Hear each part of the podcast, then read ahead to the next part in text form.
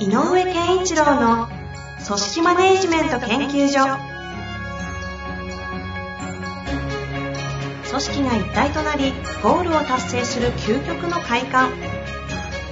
上場企業から中小企業まで延べ200社以上の支援を行った井上健一郎が組織人に関するあらゆる問題を分かりやすく解説します。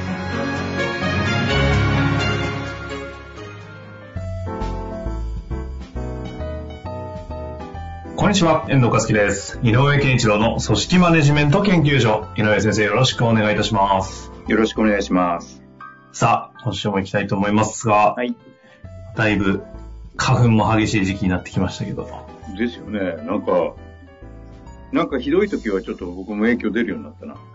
あれ、井上先生、もともと花粉ないんでしたっけ？うんな、あ、でもなんか去年あたりから怪しいなーっていう日もあって、はいはいはい。なんか、って言いながらな、あの、ゴルフ場とか行って、すごい、あ、杉がすごいって思ってもな、なんなかったりするんだけどね。じゃあ、対して、あれですね。うんお付き合いはないんですね、花粉とは。深くはね。でもなんか、あ、鼻が出るぞとかね、ぐらいはありますね。ですか。はい。最近は、なんか、大きな変化といいますか。まあ、大別きな変化いいんですけど。いや、うんちっちゃいっていうかね、あの、結構あの、えっ、と、友人関係とね、あの、ズーム飲み会がお多いんだよね、最近。あ、マジですか？ここで、うんええうんここに来て面白いですね。うん、でね、なんか、えっ、と、味を占めた部分があってさ、うん。飲み会って、なんだかんだ言って、前半ってこう、そのリアルな方が、その価値観が高まるんだけどさ、途中からみんな同じこと喋り出してさ、ああ、ぐだるし。こ後半戦ってぐだっとしてるんだよな、結局っていうのが、ズームでやってるってよくわかる。そうすると、お終わった時に、ああ、終わった終わったって思えるから楽でいいな。思いますねなるほどね。うん。え、でもあれなんですね。なんか、いや、友達って、え、何？あの、学生時代とか、バンド時代とかですか？学生時代、あ高校時代とかね。すごいですね。そんな連絡ちゃんと取ってるんですねう。ん。ちょっとね、いや、いや逆にね、あのーこの年になってくるとね、みんなほら、リタイアしたような仲間もたくさんいるじゃん。ああ。だからう。違う意味で集まる機会が増えてるのよ。ああ、まあ、要は若干時間あるみたいな。そうそうそうそう。で、いや、それこそ、さっきも言ったけど、あ、じゃあ、ゴルフやるか、なんつってやってるうちに、なんか定期的になったりとかさ。え、なんかそれはそれでいいっすね。そう。もうそういう意味じゃ、井上先生の場合は、バリバリですもんね、まだ。そう。まあだから、まだ、今もう完全リタイアの人もいるしね。へえ、うんあそんな、じゃあコロナで久々に近づいてる仲間たちが意外といるんですね。ただ、だから逆に面白いなと思って、あ、そうか。あの、もうね、ズーム飲みってずっともう言われてるけど、うんうんうん。最初のうちはなんか、どんなのかなと思いながらやってた、やり始めたけど、最近になるとなんかこう、あ、じゃあズームにしようみたいな簡単に、簡単にそういう風に切り替えてるところいや、それは本当に友達ですね。うんすごいな。はい。さて、まあそんな中ではありますが、今日はですね、えーメーカーの方からご質問をいただいておりまして、すごくシンプルですが、まさにこの時期って感じのご質問いただいてますので、早速ご紹介していきたいと思います。はい。えー今年の新入社員が入社する時期になりましたが、昨年度の新入社員が心配な状況です。昨年は新入社員研修も在宅となり、配属されてからも出社が少なく孤立していると思われます。どのようなサポートをすると良いでしょうか？ということなるほどですね。なるほど。なんか人事とか上司とかそういう立場なんですかね？うんまあ、上司なんでしょうね。で、確かにお、あの、結構社会的な、あの、課題にもなってたりしますよね。新入社員。うんで、まあね、大学生だって、リアルな授業が、なんかそろそろ再開できそうかどうかみたいな話をしてるぐらいで。はいはいはい。うん。だから、えっと、リアルな場所でみんなで一緒にいることによって覚えていくと、身につけていく、あとし染み通っていく組織の、えー文化みたいなものっていうのかな。うんうん。そういうのっていうのは、やっぱりこう、リモート環境でやってるとなかなか伝わりにくい。だから、どんな雰囲気の会社なのか、で、どんなことが大事にされているのかとか、なんかこう空空気感というものが伝わらないなっていうことはあるので、うんえーっと、新入社員の側も、なんかよくわかんない不安だと思うんですよね。で、まあ、そのさっきから言う、その空気感で伝えてきたものが伝わらないですねっていうのは大きな悩みで、もしあのワクチンなんかが、えーと、効果がで、えー、出て、やっぱりリアルだよっていうことに戻る勢いもなくはないと思うんですね。うん。うん。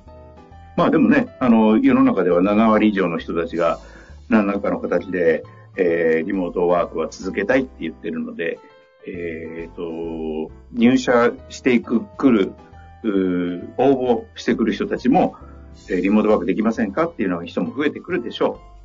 まあ、そんな中でも、あの、新入社員が不安でいらっしゃるこういうような会社も圧倒的に多い。まあ、そんなこう取り留めもない時代なんですけども、うんうんうん、じゃあどこに焦点合わせるのってことですが、えっ、ー、とね、えー、一つあるのは、空気感はリアルじゃないと伝わらないっていうこと自体を少し考え直さなきゃいけないかもって思ってます。うんうんうん、で、空気感って伝えたいものは何かっていうことが大事で、えっ、ー、と、なんとなく、えっ、ー、と、さっきから言う、この会社ってこんな雰囲気だねとか、こんな文化、風土だねっていうものが伝わりにくいっていうのが一つと、もう一個は、なんかこう、あうんの呼吸で物が進むっていうことがしづらい。うん、っていうのが、なんとなく空気感で伝わらないよねっていうなんかテーマなの大きなとこかなと思います。で、確かに文化は、えー、感じ取るものなので、感じ取るからこそ浸透していくので、うんうん、えっ、と、大、あの、なかなかリアルな方はもちろんいいんですけど、リアルじゃなくても伝えなきゃいけないんだとしたら伝えなきゃいけないっていうことは事実だから、どうや、どういう場面で伝えるかっていうと、やっぱり、えー、どういう意思決定をするか。どうやって決めるのか、うんうん、あとはどうやって行動するのかっていうことね。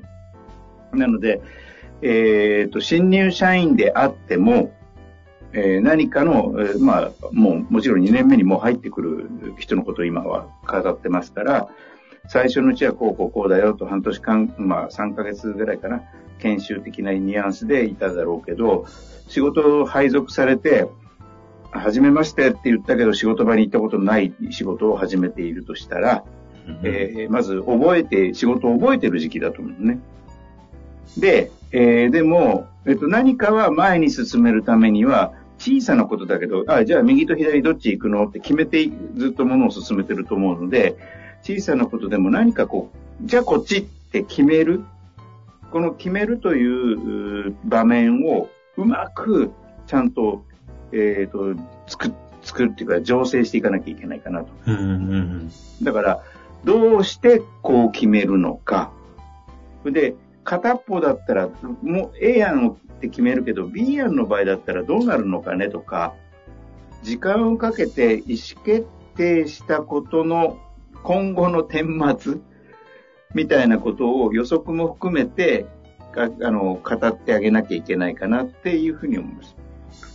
えっと、それは何を重要とするかって話と、その、今のこの環境によって何が失われてるからみたいなところなんですかね？あの、失われてる、あえっ、とね、要するに、文化をっていうものは、えー、さっきも言った空気感で伝える、伝わるものなんだが、文化とは何かというと、やっぱり意思決定の場面で一番大きく出てくるから、この会社の判断基準ってこういうところなんだっていうことを染み込ませるっていうのが大事か。うんうんうんうん。つまりこう、例えばなんか穏やかな雰囲気ですねとか、なんかみんなで気を使う風土ですよねとかっていうのはなかなかそれはもちろん使いにくいんだけど、こういう場面をこういうところに気を気を使うんだよねとかっていう、あの何かを決めるときの根拠判断基準になっているものをたくさん語れば語るほど、あ、そういう感じなのかもなっていうのは伝わる。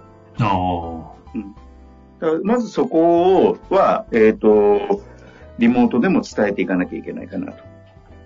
そう、大きいテーマで言うと、意思決定を共有するっていう方向なのか、その意思決定をする前段階の、この、なんていうんですか、まあ、文化の、ふわっとした共有された価値観なんですかね。そう。的なものを共有するか、なんかどの辺が大きなテーマという。えっ、ー、と、価値観を共有すること。ああ、そっちか。うん、あだから意識、こうしようって、ああしようって決めてるだけだと、なん、なんでかなっていうのはあんまりわからずに、うんうん、あ、でもそうするもん、そうするもんだっていう、なんかこう、手手段、手法みたいな方に目がどんどんいっちゃうから、そうじゃなくて、何、我々はこういうことを大切にしてるからこうだよね。だだからやらないんだよとか、っていうことをちゃんと話していった方がいいよね。で、特に新入社員には丁寧に話さなきゃいけない。なるほど。うん。あとは、その、やっぱりこう、ズズームであろうが何だろうが、あの、ミーティングの時に、ミーティングの時に、えっ、ー、と、放っておかないっていうのを、新入社員を。必ず声かけて、今の話はどう思ったとか。ああ。うん。在宅であってもですね。そう。あの、要するに、ついてこれないから、仕事の話まだ。うんうんうん。で、気づいたら聞いてるだけで終わっちゃうってことになるのよ。で、質問もできないじゃん。え、どうしてそう思うんですかって。リアルだったらさ、戻った時に、隣の先輩に。先輩にね。はい。あれってどういう意味なんですかって聞けるじゃん。だから、それを作ってあげなきゃいけない。うん。で、そういうことを通じて、あのあ、この職場ってこういうことを大切にしてるんだなってなんとなく肌感覚で伝わる、あの感じ取ってほしいと。いうことになる。そうですね。うんだから、えっ、ー、と、て、あの、で、昨今のね、人たちをとにかく丁寧に教えてほしいっていう希望があるのね。あの、うん、全員じゃないけど、トータルで言うと、うん、丁寧さを指導に求めてる。優しさとか厳しさとかじゃなくて、丁寧さっていうキーワードを求めてるので、はいはい、なんでかとか、どうしたらこうなると、すごく丁寧な抽象的な概念の世界も、具体的なやり方の世界も、丁寧に語ってあげるってことはすごく大事。価値観とか、この空気と言われる意思決定の根拠になるものも、丁寧にというのが前提になるんで。うん、なるほどね。うん、それでこう、あ、そういうことなんですねっていうのを何回も体験させてあげなきゃなんかそういう場所がある種の、なんです昔すぎますけど、うん、ノミニケーションとかで担保されてたというふうに解釈するとすると、何なんですかね？なかなか、あの、全く日常の仕事とはもう別の、それをそのままの目的としてするような場所を設けないと、なかなかそういう時間取れないですよね。うん。だから例えばさっき言ったミーティングの後に、あの、その新入社員とだけ残らせて話してあげるとかね。ああ、振り返りみたいな感じで。うん、さっきのどう、なんかわかんないことあったかとか。はいはいはい。確かにね、それは本当そうですね。それって今までで言うと逆に、ちゃんとっていうよりも、できてる人はふわっとできてるし。そうそうそう。じゃあ逆になんかね、感度のいい部下の方は聞いてくるし、みたいなのが、うん、そかちゃんと仕組み上にしていくっていうと逆にうまくいく可能性もありますよね。この間ね、こんな話聞きましたよ。あの、あの、いろんなセクションが集合してやるミーティングがあって、 Zoomっていうか、あの、こう、あの、リモートでのね。で、ある自分じゃないところのセクションの新入社員が入ってて、で、とてもちょっと、えっ、ー、と、社会人としてのレベルの低い、なんか発言をしたんだって。あの、言い方をしたのかな失礼な。でもこう、ば、誰もが多分感じてるのに、話の流れからはずれていないので、なんでそんな言い方するのかなと思いながらも、誰もそんなことを言う場じゃないから、それでスーッと終わっちゃったんだってさ。ただ、その、えーと、自分の部あの部ではない人が僕に相談してきて、あれってどうやって指導したらいいんですかね？他の部だからほっとけってことですかね？みたいな話になったのね。うん。うん、で、まあ結局は、その、えっ、ー、と、他の部なんだけど、他の部にあのその人が知ってる人もいるから、あれはちゃんと言わなきゃいけないねっていうことで、誰かがちゃんと伝えましょうになったんだけど、そういうのも、終わった後残れって言って残らして、その場で言ってあげなきゃいけないんだよね。あの、気になったら。ああ。うん。あの、みんなの前で言うわけにいかないから。うん、うん、うん。あのな、こういうふうに、こういう言い方はダメだぞとか。であの叱叱るというかあのちゃんと言う伝えてあげる。こうこう思われるよとか。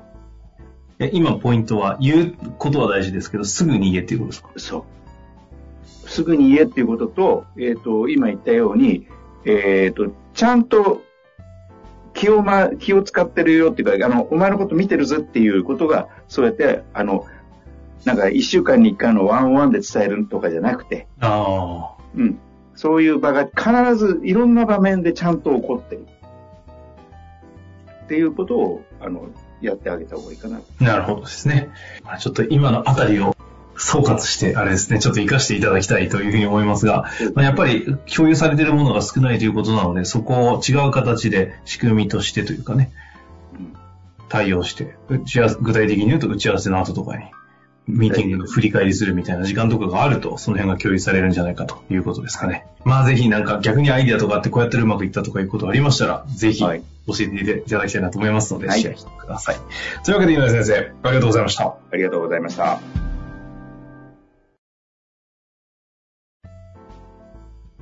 本日の番組はいかがでしたか？番組では井上健一郎への質問を受け付けております。ウェブ検索で井上健一郎と入力し、アカラクリエイト株式会社のオフィシャルウェブサイトにアクセス。その中のポッドキャストのバナーから質問フォームにご入力ください。また、オフィシャルウェブサイトでは無料メルマガや無料動画も配信中です。ぜひ遊びに来てくださいね。